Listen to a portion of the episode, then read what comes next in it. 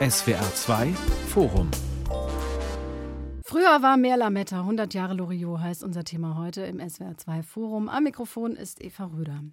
Wir bauen uns ein Atomkraftwerk, ein Klavier, ein Klavier. Das Bild hängt schief und natürlich die Nudel. Diese Stichworte allein reichen schon aus zur Verständigung in deutschen Wohnzimmern. Sofort haben wir die Szenen dazu im Kopf und müssen zwangsläufig lachen. Beschert hat sie uns Loriot, alias Vico von Bülow. Er wäre dieser Tage 100 Jahre alt geworden. Und kaum einer konnte die Deutschen so gut über sich selbst lachen lassen. Wen er sich heute wohl vorknöpfen würde? Was macht den Humor Loriots aus und welchen Stellenwert hat er eigentlich heute? Wer war der Mensch hinter der Komik und wieso hat es ihm eigentlich ausgerechnet der Mops so angetan? Darüber wollen wir heute sprechen. Ich begrüße meine Gäste. Stefan Luxi, Regisseur und langjähriger Freund von Loriot, Dr. Stefan Neumann, Germanist und Loriot-Experte und Jenny Zülker, Journalistin und Autorin. Frau Zülker, was ist denn Ihre erste Erinnerung an Loriot? Ich glaube, das ist tatsächlich meine erste Begegnung mit einem gezeichneten Witz, also einem Comic oder Cartoon. Und ich kann mich gar nicht erinnern, dass ich das mal nicht lustig fand. also das hat anscheinend als Kind funktioniert und funktioniert also durchweg jetzt immer noch. Das ist ja nicht bei viel Kunst und Kultur so. Bei den Beatles ist das noch so bei mir, aber ansonsten, ich fand das immer lustig und finde es nach wie vor lustig. Das ist schon mal eine gute Voraussetzung. Herr Neumann, Sie sind zum Loriot-Experten geworden, weil Sie Ihre Doktorarbeit über ihn geschrieben haben in Germanistik. Wieso Loriot und nicht Kafka? Also erstmal bin ich auch früh angefixt worden mit Loriot. Bei mir war es Wumm aus der Aktion Sorgenkind. Und ich hatte tatsächlich mal schauen wollen, als Loriot-Fan, wie das mit den Querbezügen ist in der deutschsprachigen Literatur zu Loriot. So bin ich draufgekommen und habe dann festgestellt, dass es gar nichts gibt über Loriot. Also in keiner Wissenschaft, weder in der Kunstwissenschaft noch in der Germanistik noch sonst irgendwo gibt es was zu Loriot. Und da fand ich, das hat auch unser Leben so geprägt in den 80er, auch noch 90er Jahren, dass ich gedacht habe, da muss mal was gemacht werden. Herr Luxi, Sie haben Loriot ja selber kennengelernt, sind Mitte der 70er dann auch Mitarbeiter von ihm geworden als Regieassi bei seiner Fernsehsendung. Was hat Sie denn als typischer 70er Jahre Langhaar-Lenker ausgerechnet zu Loriot hingezogen? Na, mich hat ganz pragmatisch hingezogen, dass ich bei Radio Bremen eine Regieassistent bei einem unserer Regiedozenten an der Filmschule machte, an der Deutschen Filmakademie in Berlin. Und ich fragte, ob die einen Job für mich hätten. Und dann hieß es, Loriot würde seine Sendungen demnächst machen. Und da ich schon seit früher Kindheit, oder sagen wir mal, seitdem ich so 10, 11 war, ein glühender Loriot-Fan war, war das natürlich eine wunderbare Gelegenheit, mit dem Mann zusammenarbeiten zu dürfen. Aber es ist ja schon sehr spannend. Sie haben auch erzählt, dass Sie in Ihrer WG gerne die erste Fernsehsendung von Loriot geschaut haben, Cartoon. Und gleichzeitig saßen aber auch die konservativen Spießer vom Fernseher und haben sich kaputt gelacht. Wie hat es Loriot geschafft, diese Leute zusammenzubringen? Er hat es geschafft, dass wir alle als Deutsche, wir sind ja permanent dabei, uns irgendwie zu definieren. Und nach dem Zweiten Weltkrieg wurde das natürlich noch stärker. Da wollten wir überhaupt mal wissen, wer sind wir eigentlich. Und er hat es geschafft, dass in diesem Bierernst dieser Suche nach deutscher Identität wir plötzlich die Möglichkeit bekommen haben, dabei zwischendurch mal auch über uns zu lachen. Und das ist ein ganz großes Verdienst von ihm.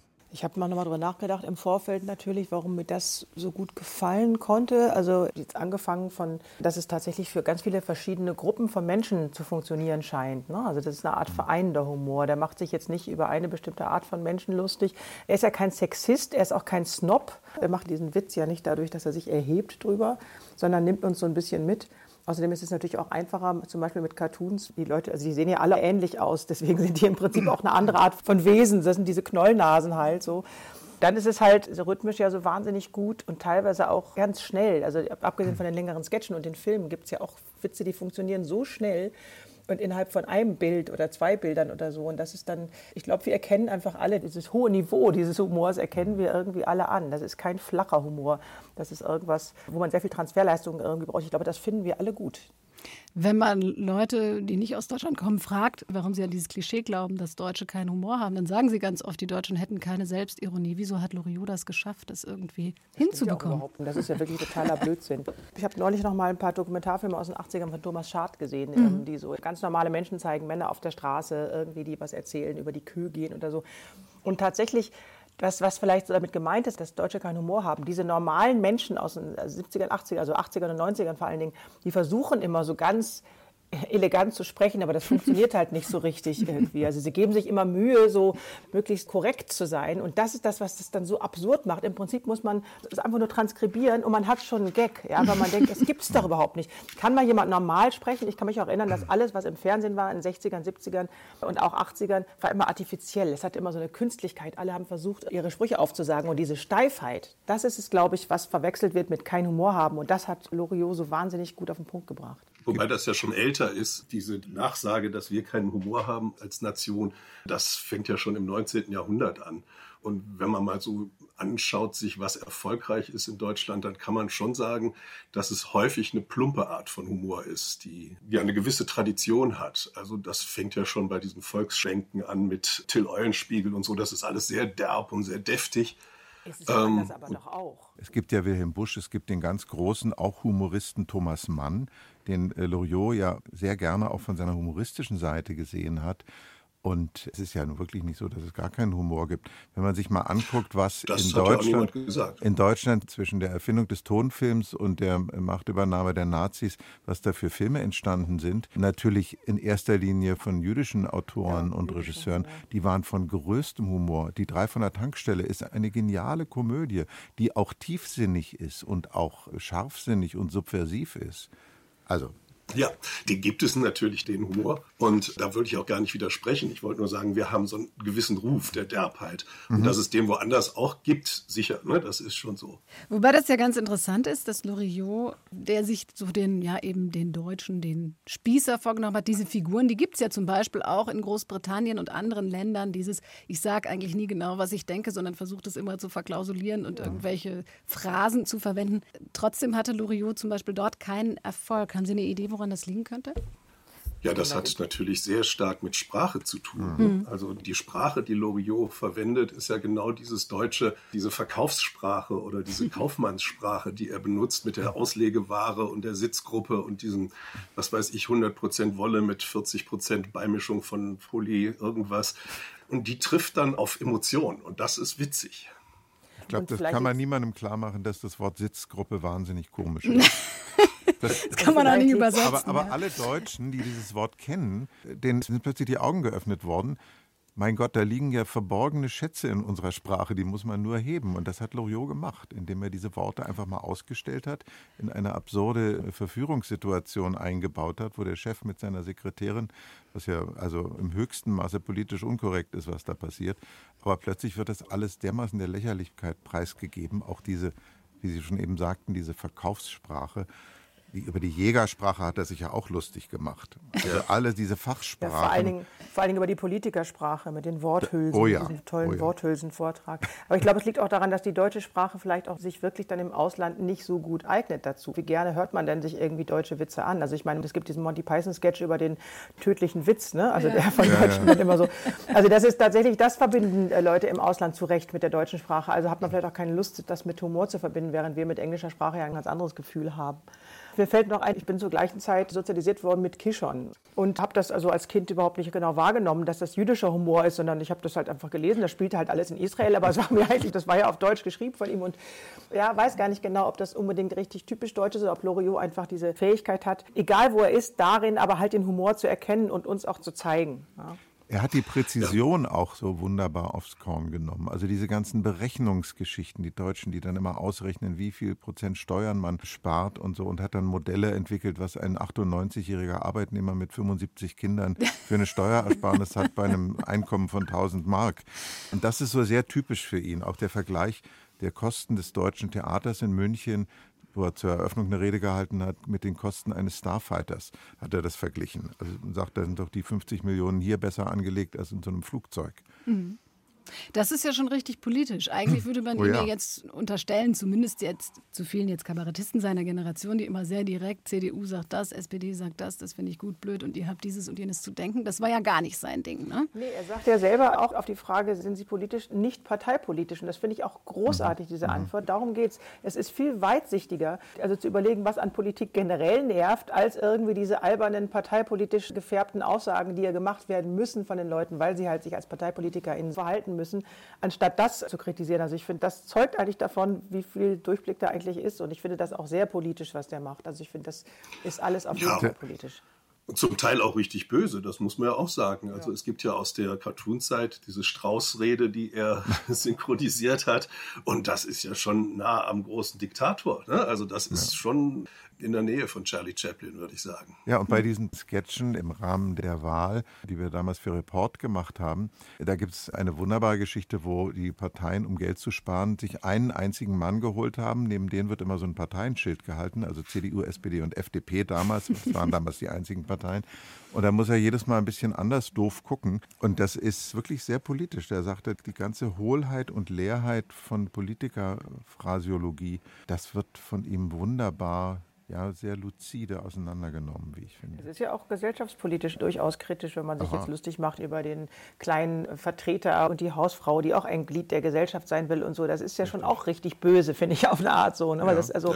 Und trotzdem ist es aber, er hat sich nie darüber erhoben so. Ja? Also mhm. er zeigt immer, immer nur, ich will das nicht mit diesem albernen, abgelutschten Spiegelbegriff da vorkommen, den Spiegel vorhalten, aber auf eine Art ist es so ein bisschen so. Also man macht sich nicht lustig, wenn man sich erhebt, wie das ja so oft bei Schadenfreude und Humor der Fall ist, sondern irgendwie kann er das schaffen, das Absurde darin zu zeigen, ja, ohne jemanden richtig ich, zu beleidigen. Ja, ich finde auch, das ist immer Humor aus der Ich-Perspektive, mhm. den mhm. er macht. Er spürt immer dieses Unbehagen in Gesellschaft, dieses Unbehagen anderen gegenüber und dadurch erhebt er sich halt nie über seine Figuren. Er macht sich auch letztlich über sich selbst lustig. Ja. Weil die mhm. Pingeligkeit und die Genauheit und das etwas Steife und Geschraubte, der sagt, das ist er selbst natürlich auch. Er ist genau. eben auch ein Teil dieser Deutschen. Das sagt er ja auch immer. Man glaubt das auch. Ne? Ich weiß nicht, Herr Luxi, Sie kennen ihn ja. Ich meine, ja, ich weiß nicht, ob das ein angenehmer Zeitgenosse ist. Ich, Wahnsinnig angenehm. Ja. Also ich habe wirklich in meinem Leben kaum jemanden kennengelernt, den ich lieber mochte und der einfach ein unglaublich bescheidener, überhaupt nicht dünkelhafter, genau. trotz seines ganzen Erfolges, auch nicht angeberisch oder irgendwas, sehr tiefsinnig, man konnte wunderbare Gespräche mit ihm führen. Das erste große Gespräch, was wir hatten, als wir anfingen miteinander zu arbeiten, ging nicht um Witze oder Humor oder was ist komisch, sondern wir haben uns die Köpfe heiß geredet über die Frage, welches die beste Aufnahme der Matthäus-Passion von Bach ist. Und er verstand sehr viel von Musik, er war hochgebildet. Er sagte immer, er sei wahrscheinlich der einzige Mensch überhaupt weltweit, der die Tagebücher von Thomas Mann von A bis Z jedes Wort wirklich durchgelesen hat. Also er war gebildet, warmherzig, empathisch und unglaublich komisch auch zwischendurch. Also mehr geht eigentlich nicht. Und war von einer gnadenlosen Großzügigkeit. Ich habe in meinem Leben nie einen großzügigeren Menschen kennengelernt. Sie haben eben schon die Musik angesprochen, die eine große Rolle gespielt hat mhm. in Loriots Kunst, Sketchen, Cartoons, aber natürlich auch in seinem Leben, in seinem Privatleben. Er hatte tausende Platten zu Hause, war vor allem Fan der klassischen Musik, hat sich sein ganzes Leben damit auseinandergesetzt, hatte auch ein Klavier zu Hause stehen und hat es trotzdem nie gelernt zu spielen und konnte auch keine Noten lesen. Wie kam es dazu? Ich glaube, es kam mal die Frage auf, ob er Klavier spielen will und dann sagte er als Junge, nö. Und dann hatte sich die Sache erledigt und dann ging man dem nicht mehr nach. Naja, dann kam natürlich auch der große Bruch in seinem Leben, dann kam der Krieg und dann passierte das nicht mehr. Aber es ist äh, tatsächlich seltsam, denn eigentlich so in diesen Kreisen gehörte es eigentlich dazu, dass das Kind Klavierunterricht bekommt. Und, und, was würden Sie sagen? Weil ich meine, Musikalität hat ja erstmal also nichts mit Notenlesen zu tun, sondern das ja, äh, ist ja zum Teil auch angeboren und es gibt ja verschiedene Arten von Musikalität. Was würden Sie sagen bei ihm? War der musikalisch? Weil, wie gesagt, man kann ja auch Fan sein, unmusikalisch zu sein, erstaunlicherweise. Nee, er war musikalisch. Er hat ja sogar eine goldene Schallplatte als Sänger bekommen. Ich wünsche mir eine kleine Miezekatze, wo mhm. er als Hund gesungen hat. So. Also dazu hat es immerhin gereicht. So ganz unmusikalisch kann er nicht sein. Er hatte ein sehr gutes Rhythmusgefühl, er hatte ein sehr gutes Ohr, er hatte auch ein sehr gutes Ohr für richtige und falsche Töne bei Schauspielern. Okay. Mhm. Und das ist ja so. auch eine Frage der Musikalität. Und nein, ist nein, ja auch wichtig für Komik, ne? Aber absolut. Seine Leidenschaft galt den großen Wagner-Tenören, aber auch den im italienischen Fach.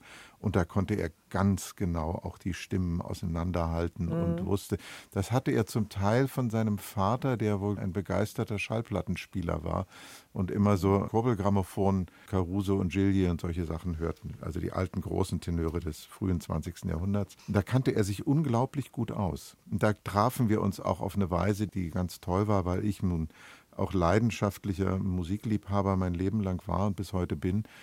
Und ja, das ist dann schön, das ist dann so eine Fachsimpelei. So wie andere über Pferde reden oder über Autoreifen. Wie die Queen über, über, Pferde redet, genau. Ja, genau. Fuchsjagd. Ja, ja. genau. Mhm. Sie haben den großen Bruch in seinem Leben angesprochen. Anfang der 40er hat sich Loriot freiwillig für den Krieg gemeldet, wohl eher aus Familienpflichtgefühl und dann natürlich Schreckliches erlebt. Hat er darüber gesprochen? Ganz spät in seinem Leben. Er hat kurz vor seinem Tod eine Kiste geöffnet, wo seine ganzen Feldpostbriefe drin waren, die er seinen Eltern geschrieben hatte und die aufgehoben worden waren und hat dann wirklich mit Scham und verdüsterter Miene sich diesem Thema gewidmet und merkte auch, dass er auf sehr erfolgreiche Weise eben vieles verdrängt hatte und sich ein bisschen vielleicht auch in den großen Humor gerettet hat, hm. um sich diesen Fragen nicht sein Leben lang zu stellen. Da gehört er ja zu einer ganzen Generation von Männern, denen es mhm. so ging, die auch natürlich nach dem Krieg in keinster Weise irgendeine Art von psychologischer Betreuung bekommen haben. Vieles wurde Richtig. totgeschwiegen. Aber in immerhin hat er es dann nochmal gesagt, dass er sich geschämt hat dafür. Ja. So. Oh ja. Das ist ja bei vielen anderen Leuten noch nicht mal dazu. Also ja. dazu konnte es kommen, dass ja. man sich dann irgendwann mal dazu gestellt hat und gesagt hat, ich schäme mich dafür. Ja. Das war falsch. Das Absolut. ist ja was, was ich von vielen Leuten immer erwartet hätte. Und das hat er auch öffentlich schon in irgendeiner Talkshow das mal gesagt. Auch, ja. Dieses Bekenntnis zur eigenen Schuld, obwohl er ja nun nicht jetzt irgendwie Kriegsverbrechen begangen hat, aber er hat halt als Soldat das gemacht, was Soldaten im Krieg machen. Wir sehen das ja gerade weltweit, wie das aussieht. Das ist ja eine Zeit lang immer so ganz weit weg gewesen. Also die Aufgabe der Bundeswehr war ja immer, den Frieden zu sichern. Und der Ernstfall ist der Frieden, hieß mal die Doktrin der Bundeswehr. Und inzwischen wissen wir, dass der Ernstfall von Armeen auch Krieg führen ist.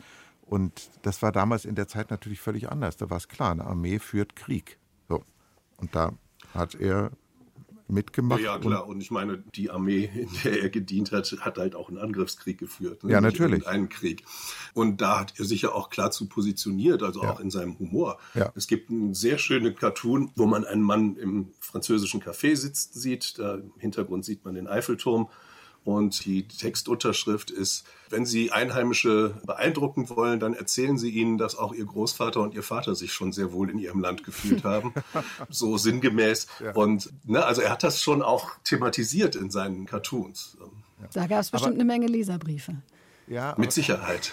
Es gab auch noch etwas, obwohl also sicher auch viele dieser Wehrmachtsmitglieder überhaupt keine Nazis waren, aber was die tatsächlich ernst genommen haben, war dieser grausame Eid, den sie auf Adolf Hitler ablegen mussten. Den haben sie ernst genommen, weil sie das Prinzip des Eides ernst genommen haben. Das erscheint uns heute irgendwie sehr merkwürdig, aber das spielte eine Rolle. Diese Tatsache, dass sie gezwungen wurden, einen Eid auf den Führer zu schwören, das hat sie davon auch abgehalten, ja, subversiv zu werden oder irgendwas dagegen zu tun. Merkwürdig.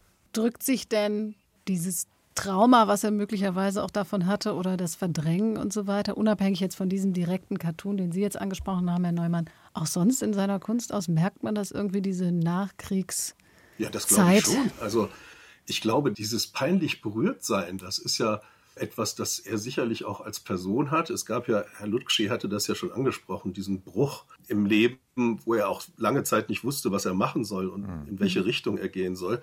Und ich glaube, dieses peinlich berührt sein und nicht wissen, was für eine Position man hat in der Welt, das ist was, was sich unmittelbar daraus ergibt. Dieses bloß nichts Falsches sagen, bloß nichts Falsches tun. Und das betrifft uns ja im Grunde genommen als Nation komplett. Wir sind ja nach 45 als Nation immer so aufgetreten. Ne? Bloß nichts Falsches sagen, bloß nicht im Ausland erkannt werden als Deutsche. Ne? So diese Sachen, das sind so Sachen, die sind, glaube ich, tief in seinem Humor mit drin. Und das mag auch ein Grund sein, warum das in anderen Ländern nicht ganz so funktioniert. Ich denke auch, das ist auf jeden Fall spürbar, dass man sich nicht traut, das zu sagen, was man denkt, dass man irgendwie peinlich berührt ist bei allen möglichen Gelegenheiten, immer sucht, in der Masse zu verschwinden. Das ist ja auch so ein ja. Thema aus seinen Sketchen. Das hängt alles mit der Gewalt und dem Leid und dem aggressiven Akt und dem Trauma zusammen, was die Nation damals berührt hat. Ich glaube also, dass das bei ihm zwei Dinge stattgefunden haben. Einerseits ist Humor natürlich eine wunderbare Traumatherapie, also vielleicht die beste, die es gibt.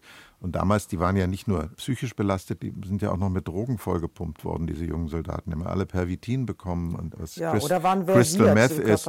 Aber es kommt noch was dazu. Er ist durch diese Erfahrungen so weit aus der Wirklichkeit rausgekickt worden, dass er einen der Grundsätze für Humor überhaupt, die Möglichkeit, Humor zu produzieren hatte. Er stand außerhalb. Mhm. Und er konnte von außen, als jemand, der das alles nicht mehr ernst nahm, weil er nahm schlichtweg nichts mehr ernst nach diesen traumatischen Kriegserfahrungen, konnte er diesen Aufbaufuror der Bundesrepublik von ferne lächelnd betrachten und diesen ganzen Ernst und diese Peinlichkeit und hat es dann geschafft, das so zu gestalten, dass die Leute über sich lachen. Man kann ja nicht über etwas Humor produzieren, wenn man direkt involviert ist. Man muss ja außerhalb stehen und beobachten können. Und das war die große Chance. Und er hat durch seinen Humor, glaube ich, sich selbst gerettet und auf ein, ein Stück weit uns alle gleich noch mit. Und wahrscheinlich könnte ich mir auch vorstellen, jetzt so, so Ferndiagnose, küchenpsychologisch mäßig irgendwie. Es gibt ja diesen O-Ton von ihm, wo er erzählt, dass sein Vater sich nach dem Krieg von dem ersten Geld, das alle bekommen haben, einen Zauberkasten gekauft hat. Und wo ich immer denke, was für ein toller Vater. Das ist ja auch so ein preußischer Offizier. Und dennoch hat er irgendwie so viel Humor und Warmherzigkeit, dass er sich einen Zauberkasten kauft, damit ja. er seiner Familie ein ja. bisschen was vormachen kann. Also da kann ich doch nur so als Ferndiagnose sagen, na irgendwie ist da Liebe in der Familie gewesen, so steif es vielleicht auch war oder so. Und das hilft bestimmt auch, um so über sowas hinwegzukommen. Und er hat ihn auch ermutigt, zur Kunsthochschule zu gehen. Ne? Ja. Meistens genau, halten genau. die Eltern einen dann eher davon ab, wahrscheinlich heute noch zum Tag. Und er hat, und er, er hat gesagt, er hat nie in seinem Leben einen komischeren Menschen Menschen kennengelernt als seinen ja. Vater. Aber ich glaube, ehrlich gesagt, dass Loriot vielleicht noch ein Tick komischer war als sein Vater. Ist dann, wenn wir jetzt gerade diese Nachkriegszeit und diese Haltung der Deutschen zu sich selbst angesprochen haben, doch Loriots Humor oder seine Werke, die er produziert hat, eher Zeichen ihrer Zeit oder ist es zeitlos? Ich, ich glaube, es ist zeitlos. Ich finde, es ist verhaftet. Also ich glaube, wir sind eine Blase von älteren Menschen, sage ich jetzt mal, also mich Stimmt. eingeschlossen, sage ja, ich mal, irgendwie ganz voller Zuneigung. Aber ich glaube, das kann man jungen Menschen nicht vermitteln. Also ein paar von den Cartoons bestimmt und so, aber allein schon der Rhythmus, die Geschwindigkeit ist was, was sich einfach geändert hat und das sage ich völlig wertfrei. Also es dürfen sich auch Sachen verändern. Das würde ich unterschreiben, ja. ja also er ist ja ein sehr, sehr guter Beobachter. Da haben wir noch gar nicht drüber gesprochen, wie genau und wie detailliert er seine Mitmenschen beobachtet. Und er ist natürlich der Beobachter seiner Zeit. Und das ist eine andere Zeit als heute. Deswegen sehen wir auch, also ich sehe das an der Uni ja auch bei jüngeren Leuten, also ich würde mal sagen, so alles U30, die können relativ wenig anfangen mit Loriot. Also ich habe da andere Erfahrungen gemacht. Also erstmal gibt es Familien, in denen Loriot eine Rolle spielt, wo das von Generation zu Generation weitergegeben wird. Das hat man so, so einen Comedy-Workshop gegeben und da ging es dann auch um die Frage, ist das eigentlich noch komisch? Und dann sagte einer dieser Studenten sagte, ich finde das alles doch ein bisschen gestrig. Und dann sagte aber eine Studentin, nee, also das ging vor allen Dingen um diesen Sketch, wo er nur sitzen will und also im Zeichentrickfilm, diesen Cartoon. So. Er sitzt vorne, will immer nur sitzen und sie sagt immer, machst du irgendwas? Ich hol dir deinen Mantel, geh doch mal spazieren. ich so. schreie so. nicht. Genau, ich schreie dich nicht an, ja. Diese Geschichte. Und das eine, der fand, das ist alles so ein oller, doofer Sessel und der Mann mit diesen komischen Hosenträgern und so. Und dann war aber eine äh, Studentin dabei, die sagte, nee, das ist genau wie ein Paar bei uns in der WG. Er will immer nur vom Computer sitzen und sie will immer raus und joggen und Sport machen und so. Und der Grundkonflikt in Beziehungen, dass es immer zwei verschiedene Rollen gibt. Das ist völlig wurscht, ob das jetzt heteronormative Beziehungen sind oder ob das andere Beziehungskonstruktionen sind. Beziehungen funktionieren so und Missverständnisse in Beziehungen funktionieren so und die funktionieren heute noch genauso. Aber und es wird heute noch Auslegeware verkauft und Sitzgruppen gibt es auch noch. Oder reden wir über zwei verschiedene Sachen. Bei den Inhalten stimme ich Ihnen zu. Die Inhalte, mhm. also die Konflikte, die Kernkonflikte sind die gleichen. Es geht eher um die Form, das Tempo, der Rhythmus. Ja. Er ist ja rhythmisch sehr stark und er lässt mhm. die Leute ja auch Pausen aushalten und diese ganzen mhm. Geschichten. Und das ist, glaube ich, was, was einfach jetzt sich wirklich ganz doll geändert hat. Was mir noch dazu einfällt, was ich auch wirklich außergewöhnlich finde an Loriot, der wollte ja überhaupt nicht auf der Bühne stehen und sich beklatschen mhm. lassen. Heutzutage ja. gehört ja zu jedem Humoristen und zu jedem Menschen, der denkt, er ist witzig, dieses auf der Bühne stehen, sich beklatschen lassen, also den eigenen Narzissmus, den man vielleicht in einer gewissen Weise hat, auch irgendwie ausleben. Das ist, glaube ich, auch wichtig für heutzutage, um, um so einen Humor zu rezipieren. Der muss diesen Wunsch auch haben. Man will den auch beklatschen. Es geht ja viel mehr um Darstellung, um Selbstdarstellung. Und das hat Loriot alles nicht. Er macht zwar Fernsehsketche, die würde man heutzutage ja auch nicht mehr sehen, zumindest nicht im Fernsehen, weil das lineare Fernsehen da ja auch überhaupt eigentlich keine Rolle mehr spielt, für junge Leute jedenfalls. Aber er hat ansonsten einfach darauf verzichtet, da auf eine Live-Tournee zu gehen oder sowas. Das heißt, Sie trauen dem Publikum aber auch nicht zu, diese Feinsinnigkeit oder Ambivalenz auszuhalten. Es muss immer mehr Vorschlaghammer und straightforward sein, oder? Das glaube ich nicht. Also ich denke mal, es gibt ja auch immer noch ein Bildungsbürgertum. Das ist deutlich kleiner als in den 80er Jahren. Und ich glaube, in diesem Bildungsbürgertum hat er durchaus auch noch Freunde und Freundinnen, auch unter 30. Ja. Also da würde ich Herrn Luxi schon recht geben. Ja, ja, aber es ist mit Sicherheit nicht die Mehrheit. Nein, also aber es, es gibt ja nicht so wie, wie früher das Loriot Common Sense war. Also mhm. in den 80er Jahren gab es also, ich kannte niemanden in meinem Freundeskreis, in meiner sozialen Umgebung, der gesagt hat, nein, Loriot finde ich schlecht. Es ist ja auch eine Frage der, der, medialen Präsenz. Also junge Leute haben keine DVD-Spieler mehr und seine Sketches sind schlichtweg nicht zugänglich. Die laufen Weihnachten, es ist aber die einzige Sendung, diese Hoppenstedt-Sendung, aber er ist bei keinem Streamer vertreten. Jetzt ist er wohl für eine Weile in der ARD-Mediathek abrufbar. Hoffentlich passiert da ein bisschen was. Ansonsten alle, ist er bei YouTube, da gibt es sehr ja. viel und er ist, wie ich gehört habe, auch bei TikTok sehr beliebt. Also da gibt es schon eine junge Generation, die viel damit anfangen kann. Wo er auf jeden Fall seiner Zeit voraus war. Ganz oft sind ja Frauen in Sketchen oder sowas Stichwortgeberinnen eher die vernünftige Seite, die sagt, ach Gott, du schon wieder. Evelyn Hamann in den Sketchen zum Beispiel, die durfte durchaus auch bekloppt sein und mal ausflippen oder eben gerade nicht, aber hatte die Pointe auf ihrer Seite. Mhm. Herr Luxi, wie kam das zustande? Ist ja auch nicht typisch, gerade in dieser Zeit, wo ja auch dieses Verhältnis Mann-Frau noch ganz anders war und der Mann noch eine ganz andere Macht über die Frau hatte und sich das sicher auch auf die komische Arbeit ausgewirkt hat hat? Also zunächst einmal ist es so, dass er von Evelyn so begeistert war bei dem allerersten Sketch, den sie gespielt hat, wo sie eigentlich eine Fehlbesetzung war, weil wir was ganz anderes suchten. Wir suchten eine kleine, etwas füllige deutsche Touristenmutti und beim Casting kam dann eine gärtenschlanke Evelyn Hamann zur Tür rein. Und Loriot wollte keine Schwierigkeiten machen. Die Schauspieler sollten vom Bremer Theater kommen und nicht so teuer sein, keine Reisekosten. Und dann machte sie das so gut, dass er sie in der nächsten Sendung wieder besetzte. Und in der dritten Sendung schrieb er schon Sachen für sie. Also die Nudel zum Beispiel ist für sie geschrieben. Also natürlich für ihn auch, aber da wusste er beim Schreiben, wer das spielt. Und ich glaube, die Evelyn mit ihrer wunderbaren Fähigkeit, so unterschiedliche Rollen zu spielen, so unterschiedlich auszusehen und dann dabei aber auch noch so gnadenlos präzise zu sein, hat ihn auch sehr dazu animiert, für sie was zu schreiben und vielleicht damit auch dieses Bild der weiblichen, der Komikerin auch in Deutschland zu etablieren. In Amerika hat es ja sowas auch schon immer gegeben, Lucille Ball und so. Da gab es ja auch große komische Frauen.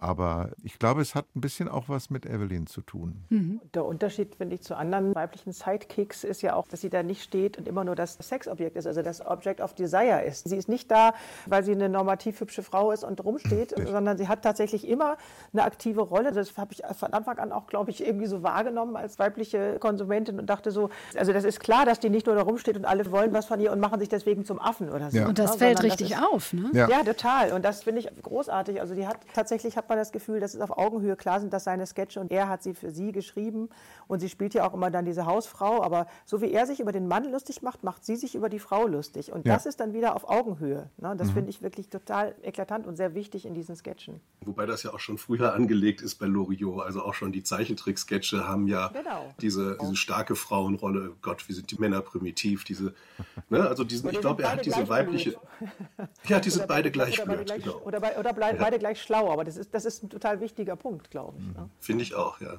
Früher war mehr Lametta, 100 Jahre Loriot ist unser Thema heute im SWR2 Forum mit mir, Eva Röder und mit Jenny Zülker, Journalistin und Autorin, Dr. Stefan Neumann, Germanist und Loriot-Experte und Stefan Luxi ist auch da, Regisseur und langjähriger Freund von Loriot. Herr Luxi, wir wollen uns mal das Filmset vorstellen in den 70ern bei Radio Bremen. Da sagt Loriot Evelyn Hamann, dass sie doch bitte zwischen zwei Sätzen eine Augenbraue hochziehen soll. Das ist schon eine sehr genaue Regieanweisung. War es stressig am Set? Nee, es war überhaupt nicht stressig, sondern es war so entspannt, wie ich es in meinem langen Leben als Regisseur nie wieder erlebt habe, weil Loriot komplett carte blanche hatte. Ja. Also was er machen wollte, konnte er machen. Er hat das nicht ausgenutzt. Es wurde jetzt nicht irgendwie gnadenlos überzogen oder so. Aber es wurden zum Beispiel Dekorationen gebaut für Sketche, die er sich ausgedacht hatte und das Drehbuch war noch gar nicht geschrieben. Es wurden auch Drehbücher nicht abgenommen oder so. Ich habe letztens noch mal einen Ausschnitt gesehen von dieser englischen Ansage von Evelyn Hamann und da gibt es Momente, wo sie wirklich so zwischen zwei Worten so einen leichten Blick nach rechts macht. Und das sind alles Dinge, die er ihr gesagt hat und Evelyn hat das mit einer unglaublichen ja, sie hat es glücklich aufgenommen, diese präzisen Regieansagen, mhm. und hat die einfach perfekt umgesetzt. Also stressig war es überhaupt nicht. Es gab ein paar Mal, das war aber eigentlich immer eher lustig, irgendwo ist mal bei einer Probe ein bisschen was mitgeschnitten worden. Da hat sich Heinz Meyer dann über die komplizierten Dialogsätze, die Loriot geschrieben hat, aufgeregt und hat dann gesagt, Sie haben doch diesen ganzen Scheiß geschrieben und so. Aber das war alles eigentlich liebevoll aufgeregt und er hat es dann ebenso präzise wie Evelyn abgeliefert im Endeffekt. Aber Der brauchte Improvi das, um so ein bisschen in Fahrt zu kommen. Für Improvisation war kein Platz. Es gibt eine große Geschichte, die hat mich sehr gewundert damals. Heinz Meyer, der den Lottogewinner spielte, fragte Loriot, ob er den auf Ostpreußisch anlegen könne. Und dann sagte Loriot, ach so, eigentlich so Dialekthumor ist eigentlich gar nicht sein Ding. Aber sagte, machen Sie doch mal, erzählen Sie mal. Und dann fing der an, ich heiße Erwin Lindemann. Und dann sagte, ach ja, das machen wir, das ist eigentlich sehr lustig. Aber das ist eher die Ausnahme gewesen. Da war er ja aber tatsächlich relativ verwöhnt, wäre heute gar nicht mehr möglich, dass er wirklich von vorne bis hinten die ja. absolute Kontrolle hatten und offenbar die Schauspieler auch noch dankbar dafür waren, ja. dass sie so genaue Anweisungen ja. bekommen. Das würde einem wahrscheinlich heute gar nicht mehr passieren, oder? Also das zeugt ja auch wieder nur, das spricht wieder nur für ihn, dass er da nicht in so eine komische Ich kann alles Allmachtsrolle reingerutscht ist. Ne? Mhm. Das wird ja anderen Leuten passieren, wenn sie da carte blanche haben. Ne? Er hat ja auch den wunderbaren Satz gesagt, man muss die Quoten niedrig halten, dann kann man sich mehr erlauben. ist ihm leider nicht gelungen oder Gott sei Dank nicht gelungen gelungen. Die Sachen waren ja wahnsinnig erfolgreich damals. Aber ja, er hat dann immer so ein bisschen subversive Ideen gehabt, die natürlich auch jeder mochte, weil wir alle haben ja so eine Sehnsucht nach Subversion in uns und nach Aufruhr. Und er hat das aber alles so liebevoll auch vorgetragen und verteilt, dass auch die Teams manchmal ein bisschen genervt waren von seiner Präzision und seinem Perfektionismus, aber letztlich waren doch dann alle glücklich, dass man so eine tolle Arbeit abgeliefert hat. Und war er überhaupt nicht eitel, kein bisschen irgendwie oder so von sich selbst überzeugt? Ich kann mir das gar nicht vorstellen. War da wirklich gar nichts von solchen Na, Naja, es gibt ja eine Eitelkeit, die auf einem Mangel gründet. Er hatte natürlich ein bombiges Selbstbewusstsein, das ist klar. Er wusste schon, wie es geht. Er hat schon sehr präzise Angaben gemacht. Aber ich würde sagen, das ist nicht Eitelkeit. Eitelkeit mhm. ist ja dann, wenn man permanent stolz auf das eigene Selbstgemachte ist. Und das war er nicht. Er war auch voller Zweifel. Er fragte auch immer, und ich war in der glücklichen Situation, dass ich einer von denen war, mit denen er seine Zweifel teilte. Das hat er natürlich nicht mit jedem Menschen gemacht. Aber er fragte dann immer, ist das wirklich komisch und so? Und ja, und dann wollte ja auch die Bestätigung haben, doch, Vico, das ist komisch, doch, glaub mal, das ist, das funktioniert und so. Also er hat das nicht so raushängen lassen, so wie andere, die immer damit rumprotzen mit dem, ja. was sie erreicht haben und geschafft haben. Aber es gibt ein wunderbares, langes Interview mit Marianne Koch bei 3 nach 9 damals. Da sieht man einfach auch einen sehr selbstbewussten Mann, der ganz genaue Vorstellungen von dem hatte, wie er zu arbeiten hat, wie Humor funktioniert und auch einen sehr klaren Blick auf die Realität hatte. Es gibt ja ganz unterschiedliche Arbeitsweisen, wenn man Autorinnen und Autoren fragt, wie sie vorgehen. Äh, Thomas Mann hat sich morgens in seinem Büro mhm. verzogen und alle Kinder mussten still sein. Wie hat Loriot gearbeitet? Wie ist er vorgegangen? Sie haben ja zum Teil mit ihm zusammen die Sketche auch entwickelt. Naja, man hat erst mal darüber nachgedacht, irgendwie eine entspannte Atmosphäre zum Teil auch damals in dem damals noch wunderbar verwunschenen Schloss Elmau, was völlig aus der Zeit gefallen war. Und dann hat er sich an seinen kleinen Schreibtisch gesetzt in seinem Arbeitszimmer und hat auf engstem Raum, ein winziger Schreibtisch, hat da gesessen und per Hand seine Manuskripte verfasst und da drin sehr viel rumgestrichen und rumredigiert. Also zum Beispiel dieser berühmte Satz, früher war mehr Lametta, da heißt es eben im Original, früher, Punkt, Punkt, Punkt, wo ist denn das Lametta? So, das war die erste Fassung dieses Satzes. Und dann hat er das früher durchgestrichen und dann hat er das unter wieder Punkte drunter gemacht. Also früher blieb erhalten, wo ist denn das Lametta, war durchgestrichen. Und dann hieß es plötzlich klein oben drüber gekritzelt, früher war mehr Lametta. Also er ist sehr genau in diese verschiedenen Fassungen seiner Dialogsätze gegangen und hat einfach jeden Tag gearbeitet. Meistens hat er relativ spät angefangen, er war nicht so ein Frühaufsteher. Dann hat er gearbeitet und dann gab es was zu essen, dann hat er wieder gearbeitet, dann gab es eine Tasse Tee, dann hat er wieder gearbeitet, dann gab es äh, Abendessen und entweder wurde noch was im Fernsehen gesehen oder man ging vielleicht auch mal ins Konzert oder in die Oper. Das war dann natürlich eine andere Situation. Aber dann hat er oft abends noch weitergearbeitet. Mhm. Tee wurde serviert von seiner Frau, ne? Das machte seine Frau. Der, die Küche war nicht sein Terrain. Ging der denn auch tanzen und sowas mal? Oder hat er sich so gehen lassen? Haben Sie das mal mitbekommen? Dass er irgendwie, keine Ahnung. Also gibt? gehen lassen habe ich eher nicht mitbekommen. Wir haben zum Teil durchaus auch viel und guten Wein getrunken, aber ich habe ihn nie zum Beispiel betrunken erlebt oder so, dass dann irgendwas. Ja, er war dann wahnsinnig kommunikativ und lustig und, und äh, Ach, das aber hätte ich auch so gern mal erlebt. Ja. Ich ganz neidisch. ich meine, er machte so Sachen, das ist wirklich, man kann sich das gar nicht vorstellen. Er hatte dann irgendwann, als er schon sehr, sehr alt war, war es so, dass ihm plötzlich irgendwie das Blut aus dem Kopf rauslief und also nach innen und er beim Essen plötzlich irgendwie so halb ohnmächtig wurde. Und deswegen saß er beim Essen immer in einem Rollstuhl, also obwohl er noch laufen konnte. Und wenn das passierte, wenn er plötzlich so wegdämmerte, dann musste man ihn nur mit dem Rollstuhl nach hinten kippen, sodass die Beine oben waren und der Kopf unten war. Dann lief das Blut zurück in den Kopf und dann wurde er wieder, wachte er wieder auf und dann richtete man ihn wieder auf und der Abend ging fröhlich weiter. Und dann machte er eben so Sachen, dass wir ihn umkippten. Einmal ist das passiert und dann machte er so ein komisches Geräusch. So, und wir waren alle völlig entsetzt, weil wir dachten, jetzt ist der Moment, wo er nicht mehr am Leben ist. Und seine Frau beugte sich so zu ihm runter und dann sagte er so ganz leise, Scherz. Also er hatte einen wunderbaren Humor, so, so mit Situationen irgendwie höchst albern umzugehen. Und das war ein großes Geschenk, muss ich sagen. Ja. Herr Neumann, Sie kriegen die unrührige Aufgabe, jetzt mal zu sagen, was denn Loriot in seinem Leben vielleicht mal nicht so gelungen ist. Fällt Ihnen was ein? Also ich finde, insgesamt hat er das schon wirklich alles sehr gut gemacht und es ist auf sehr hohem Niveau. Ich meine, auch er läuft nicht immer auf vier Töpfen, das muss man sagen. Es gibt auch Sketche, die nicht so ganz doll gelungen sind. Zum Beispiel, Ähm, was würde Ihnen einfallen? Vor allem, vor allem aus der Anfangszeit gibt es schon Sachen, die so ein bisschen länger sind, finde ich, aus der Cartoon-Zeit. Also da hat er ja dann tatsächlich sehr improvisiert häufig. Also eine der besseren aus dieser Zeit sind so diese Waldmöpse, wo er seine Möpse verkleidet hat mit Geweihen und dann durch die Gegend hat laufen lassen. Aber da gibt's eben auch schon Sachen, die so ein bisschen langatmiger sind. Interviews zum Beispiel mit Gewerkschaftern, solche Dinge. Das zieht sich alles, die kennt man auch kaum noch. Ne? Also die sind dann schon irgendwie so ein bisschen äh, sedimentiert und sitzen unten. Aber ich würde mal sagen, ja, 98 Prozent aller Sachen sind großartig. Für wen kann man das denn schon sagen?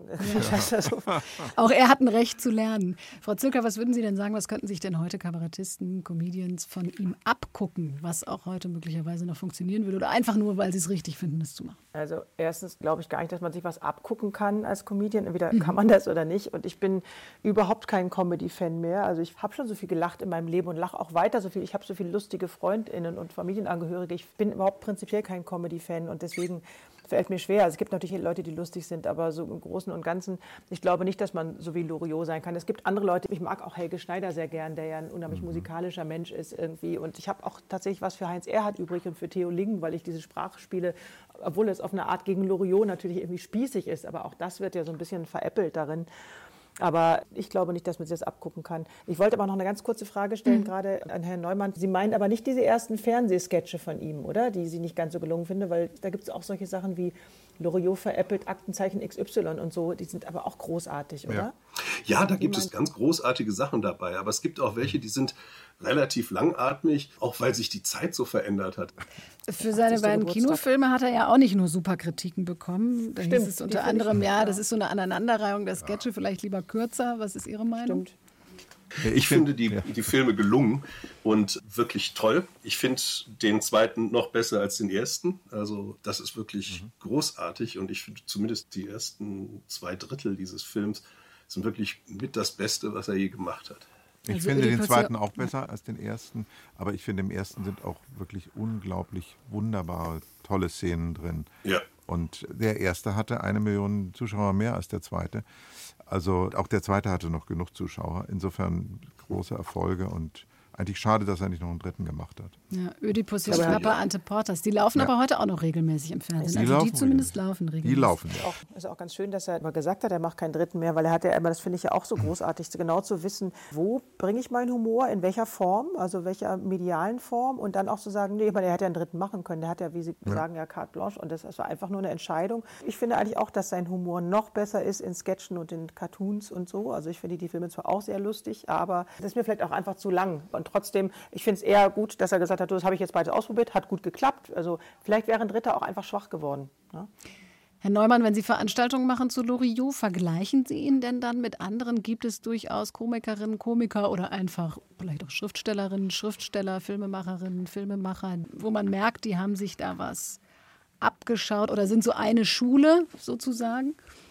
Ich glaube, Loriot ist schon ein Unikat in vielerlei Hinsicht, weil er wirklich viele Sachen auch einfach neu gemacht hat und weil viele Sachen auch nur er machen kann, weil er steckt ja immer mit seiner Person auch in seiner mhm. Komik mit drin.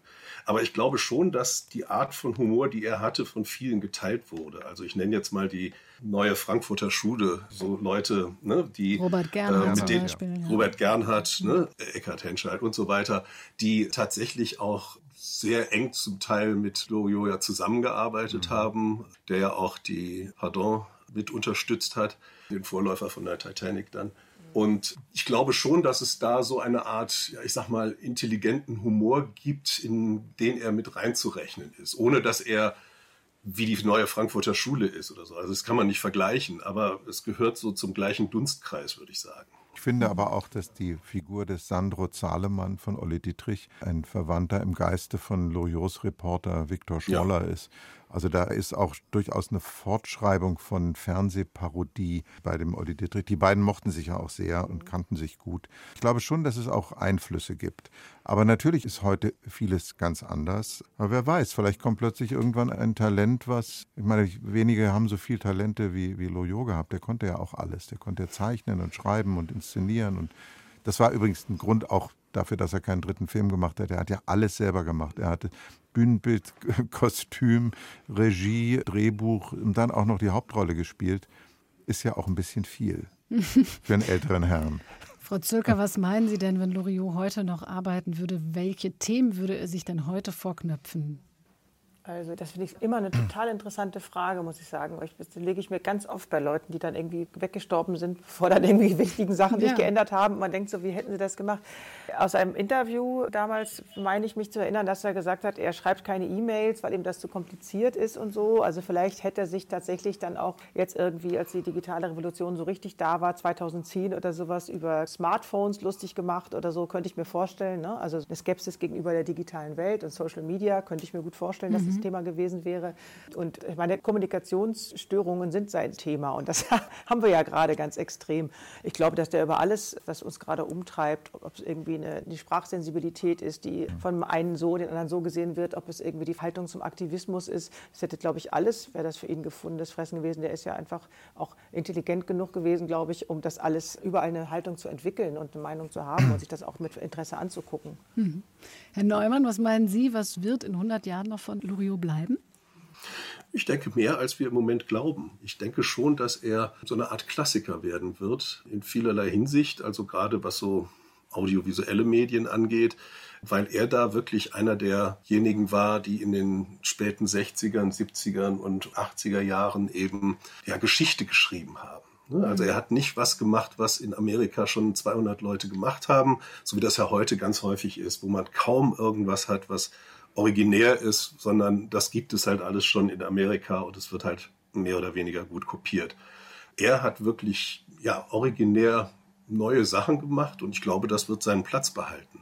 Herr Luxi, wir müssen noch eine wirklich wichtige Frage klären. Woher kommt denn jetzt die Liebe zum Mops? Das ist eine gute Frage. Also er, er, sagt ja, dass Möpse die guten Eigenschaften von Hunden, Menschen und Katzen vereinen und äh, dass eben Möpse außerordentliche Fähigkeiten haben, zum Beispiel auf einem festlich gedeckten Tisch herumzulaufen, ohne etwas umzustoßen und ein halbes Pfund feinster Markenbutter auf einen Haps zu verzehren, äh, ohne dass ihnen dabei schlecht wird. Ich weiß es nicht. Ich glaube, er sah den Mops als so eine Art Parodie des Hundes an und äh, fand, dass der einfach was grundsätzlich Komisches hatte. Und dann sind Möpse natürlich auch sehr lustige Tiere. Die machen so alberne Geschichten, die können kleine Kunststücke aufführen, die man ihnen relativ schnell antrainieren kann.